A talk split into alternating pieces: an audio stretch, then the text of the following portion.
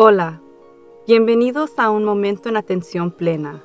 Estamos muy agradecidos que nos hayan acompañado. Mientras la mayoría de nosotros nos sentimos que estamos haciendo un buen trabajo nada más sobreviviendo estos días, queremos prosperar. Queremos ayudarlo a poder aprovechar su potencia total y esto empieza con una fundación en la atención plena. La atención plena mejora su bienestar mental, emocional y física. La clave de poder estar más presente en atención plena es simplemente practicar. Esperemos que este podcast le brinde conocimiento, inspiración y motivación. Usted puede vivir una vida mejor y nosotros le ayudaremos a descubrir cómo por el camino. Entonces, vamos a empezar.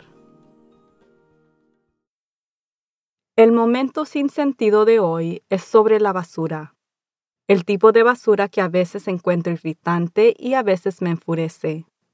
Todos los días escuchamos que estamos en una crisis ambiental y que necesitamos reducir nuestra basura y ser diligentes con el reciclaje. Últimamente ha habido una serie de historias y documentales sobre cuánto de lo que reciclamos en realidad no se recicla, pero eso es para otro día. Lo que me molesta hoy es la basura del correo los recibos de la tienda y el embalaje. Casi todos los días mi buzón está lleno de anuncios y catálogos que no quiero. Mi porche está lleno de volantes de jardineros, agentes de bienes raíces y actualmente anuncios políticos. Y cada día tengo que recoger todo y llevarlo directamente a la papelería de reciclaje, donde reciclará o quizás no. ¿Por qué seguimos matando millones de árboles para generar correo que es basura que la gente no necesita, en mi opinión? Este es un acto completamente sin sentido. Por parte de las compañías con la esperanza de que al cubrirnos con millones de trozos de papel puedan obtener una venta. Luego están los recibos de la tienda. Puedo comprar un artículo y mi recibo es de 9 pulgadas de largo con encuestas y anuncios y otras tonterías impresadas debajo de mi simple compra. De nuevo, esto no es solo un medioambiental, pero realmente desperdicia mi tiempo mientras tratamos de mantener una oficina sin papeles, que significa escanear todos los recibos. Algunos de los recibos ni siquiera caben en el escáner, así que más tiempo y energía se gasta reduciendo los recibos para que podamos digitarlos. Ni de qué hablar que es una actividad sin sentido. Luego está el embalaje de paquetes. De hecho, he reducido mis visitas a Costco a solo dos o tres veces al año. No porque no tengan excelentes precios en muchos artículos que necesito, tanto para uso personal como uso de trabajo, pero debido al embalaje. Dos tarjetas de memoria para la computadora que quizás son de una pulgada por la mitad de pulgada, vienen en un paquete de 16 pulgadas por 12 pulgadas de tamaño.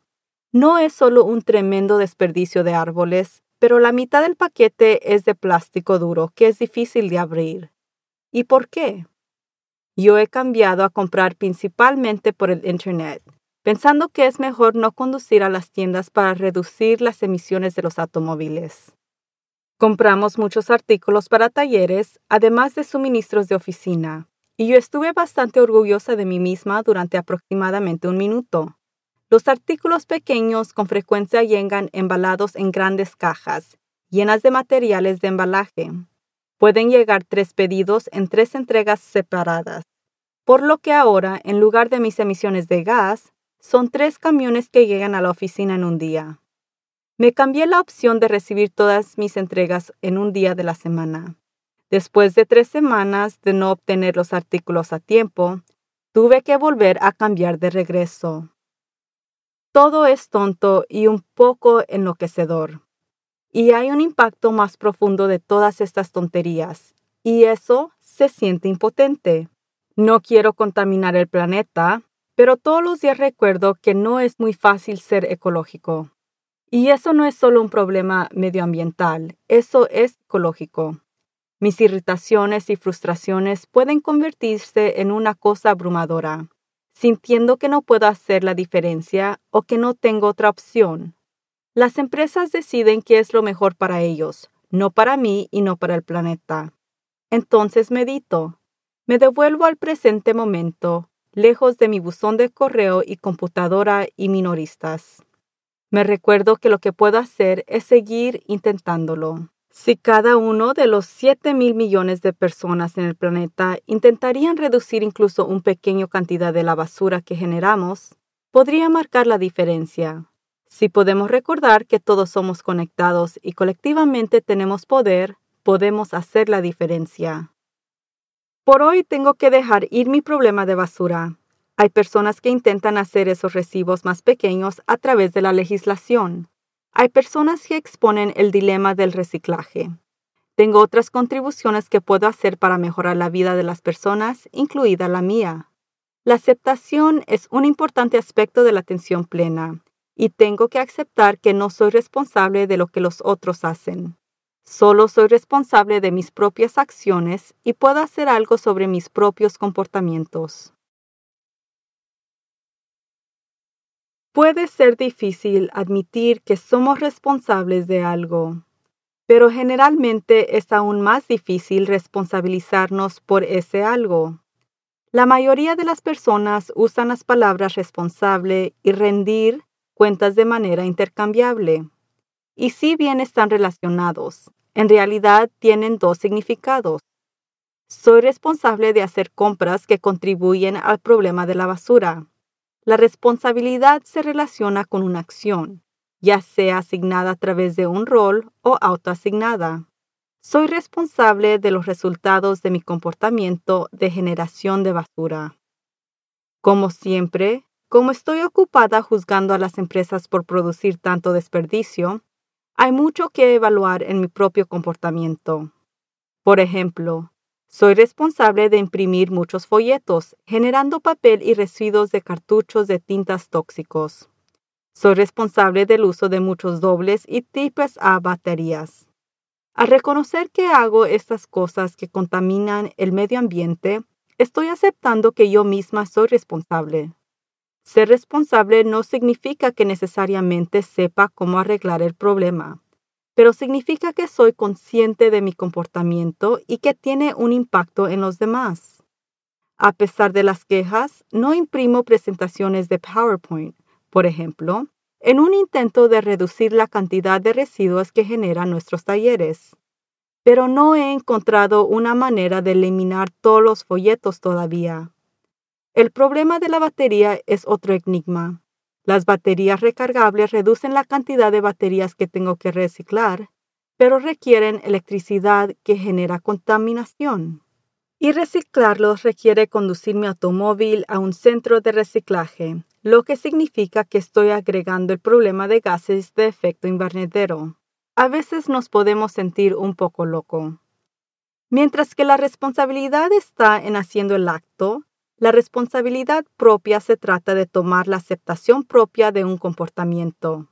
Y esto parece faltar mucho en nuestro mundo de hoy. Nuestros representantes en Washington son responsables de crear y aprobar la legislación. Son responsables de los resultados, pero más a menudo no se hacen responsables, pero culpan a la parte contraria por todo lo que sale mal o cuanto no cumplen con sus responsabilidades. Las corporaciones son responsables de crear sus productos o servicios y responsables de cualquier daño a esos productos o servicios de producción.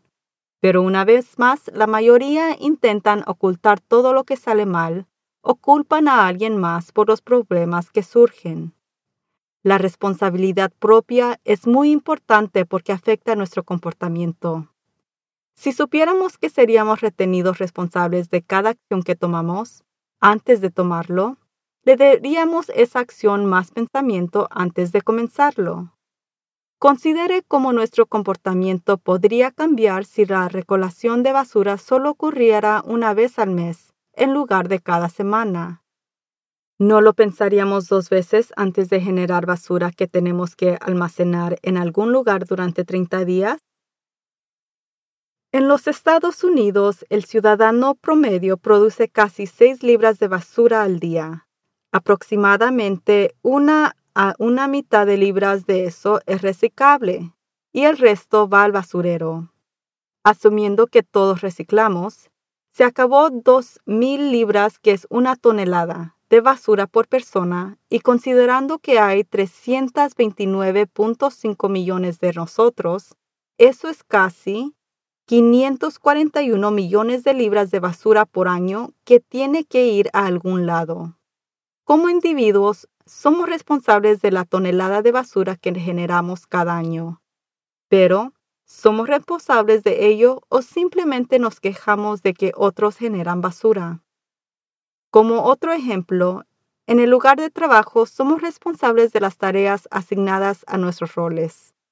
Cuando cometemos errores, ¿Nos hacemos responsables o culpamos a alguien más? Si un supervisor nos dice que hagamos algo que consideramos inapropiado o podría causar daño, lo hacemos de todos modos y luego, si nos atrapan, usamos la excusa que solo estamos siguiendo instrucciones. Hemos visto esto surgir muchas veces en este siglo en el ejército cuando algo ha salido mal y la respuesta es que alguien solo estaba siguiendo órdenes y por supuesto surge con frecuencia en el gobierno, como en la actual acusación presidencial. Cuando alguien es testigo de algo que cree que está mal y nadie está haciendo algo al respecto, nace un denunciante. Si todos nos hiciéramos responsables de nuestras acciones, nunca habría necesidad de un denunciante. Pero por supuesto, eso no es nuestra naturaleza. El miedo es la base de la falta de responsabilidad propia que experimentamos. Tememos reprimandas, pérdida de empleo o posición, pérdida de relaciones, pérdida de dinero, pérdida de reputación y más. No podríamos disfrutar más de todos estos aspectos de la vida si nos enfrentáramos a estos miedos y fuéramos simplemente honestos sobre nuestras acciones. Piensa en toda la energía y el estrés gastados tratando de encubrir, ocultar o negar algo que hemos hecho. Eso es una forma agotadora de vivir. Toma responsabilidad, toma valentía, pero resulta en comportamientos y acciones que dan resultados que son mejores para todos nosotros. La atención plena incluye la conciencia de sí mismo y la conciencia de nuestros alrededores sin juicio. Eso incluye el juicio propio. Ser consciente fomenta la responsabilidad porque podemos observar nuestro propio comportamiento y el impacto resultante sin el desprecio propio, pero con una mente abierta que puede conducir a hacer cambios para mejorar situaciones. Si cumplimos con nuestras responsabilidades de manera consciente, estamos reduciendo el potencial de tener que rendir cuentas porque estamos considerando nuestras acciones y comportamientos de manera más cuidadosa, lo que resulta en menos errores o resultados negativos. Ninguno de nosotros somos perfecto, por lo que se cometerán errores. Pero responsabilizarnos a nosotros mismos garantiza que esos errores se consideren atentamente permitiendo que surjan comportamientos alternativos que pueden conducir a una vida mejor y un mundo mejor.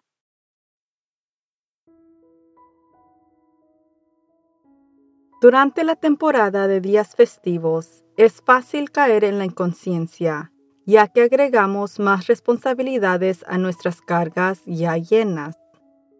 Tomemos un par de minutos para reencontrar nuestro centro y ser responsables de nuestro propio bienestar. Siéntese cómodamente, recto con los pies apoyados en el piso.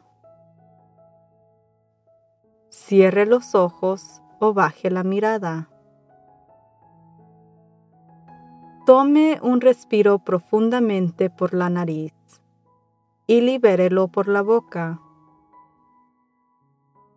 Respire normalmente, notando cada detalle de su aliento. Siga el aliento cuando entra por la nariz, baja por la garganta y luego su pecho y finalmente el vientre. Contenga la respiración. Ahora exhale lentamente siguiendo el rastro nuevamente desde el vientre a través del pecho, a través de la garganta y finalmente a través de la boca. A medida que continúe respirando, observe sus pensamientos. Permita que pasen normalmente, pero observe la charla. Independientemente de cuántos pensamientos tenga o de qué se traten, será casi inmediatamente reemplazado por otros. Véalos saltar y reconozca que son en su mayoría sin sentido. Pensamientos zumbando y pasando, mientras se sienta con calma, respirando hacia adentro y exhalando hacia afuera. Podemos permanecer atentos y tranquilos, incluso durante los días de fiesta. Podemos observar todas las maravillas de la temporada sin quedar atrapados en el estrés y la preocupación. Podemos permitir lo que sea que esté sucediendo a nuestro alrededor que simplemente suceda. Podemos disfrutar de la paz de los días festivos al ralentizar nuestro ritmo y ser consciente.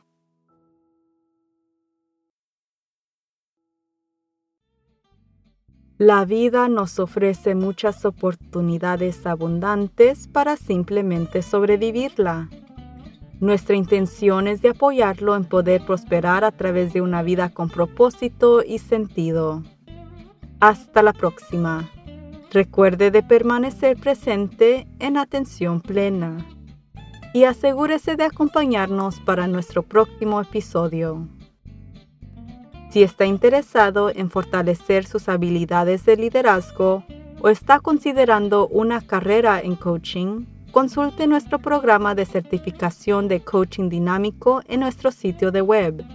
Y también asegúrese de ver nuestra lista de lectura en la página del Club de Lectura. Comenzaremos a tener conversaciones sobre los libros en las redes sociales muy pronto.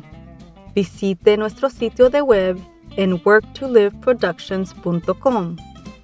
Y suscríbase a Un Momento en Atención Plena con Teresa McKee en Spotify, Apple Podcasts o sus otros medios de podcast favoritos. También le agradeceríamos si tomara unos segundos para calificar este podcast para que otros puedan encontrarnos. Y síganos en las redes sociales en arroba worktolive un momento en atención plena es escrita y presentada por Teresa McKee. La versión en español está traducida y grabada por Paola Tile. La música del comienzo es Retreat por Jason Farnham. La música al final es Morning Stroll por Josh Kirsch Media Right Productions y la música para la meditación es Angel Dreams de Akash Gandhi. Este podcast es producido por Work to Live Productions. Gracias por sintonizar.